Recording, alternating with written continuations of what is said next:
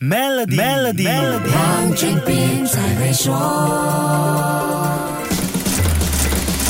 你好，我是黄俊斌。如果把 Barbie、Taylor Swift、Beyonce 三个名字摆在一起，你会想到什么呢？第一个想到的应该就是女性两个字，再来可能就是女性娱乐代表，再进一步或许就是最近很红跟女性有关的名字，对不对？这三个名字现在代表了经济，凸显了女性经济在这个夏天的超级力量。至少已经有数据证明，它撑起了美国经济。先说 Taylor Swift，她的 The Eras Tour 巡演的经济影响力被列入。美国联邦储备局的经济分析报告褐皮书里，费城联储局指出，五月十二、十三和十四三天的费城演唱会刺激了当地的酒店需求。有业者更说，今年五月的酒店收入是自疫情以来最好的。芝加哥场次在六月二号到四号举行，每晚酒店房需求达到四万四千间，收入高达三千九百万美元。这还没有算上其他像餐饮、交通等相关行业的收入。据 Question Pro 线上问卷调查统计，T，Taylor Swift 的粉丝出席 The Eras Tour 演唱会，每人包括门票、吃住、交通、服装、周边产品等等的平均花销是一千三百二十七美元，比他们原本计划的七百二十美元还要多。除了费城和芝加哥、辛辛那提场次的两天演唱会期间，粉丝们在当地的花销会达到九千两百万美元。The Eras Tour 巡演的全球经济效益估计将会达到五十亿美元。